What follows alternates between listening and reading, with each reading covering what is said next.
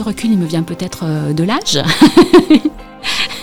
et puis des expériences que j'ai vécues à tous les niveaux, que ce soit les expériences familiales, ecclésiales.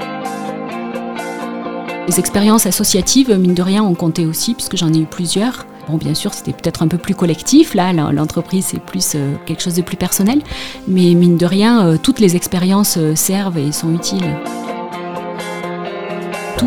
Me pousse effectivement à prendre un certain recul et à me dire que Dieu guide bien les choses finalement.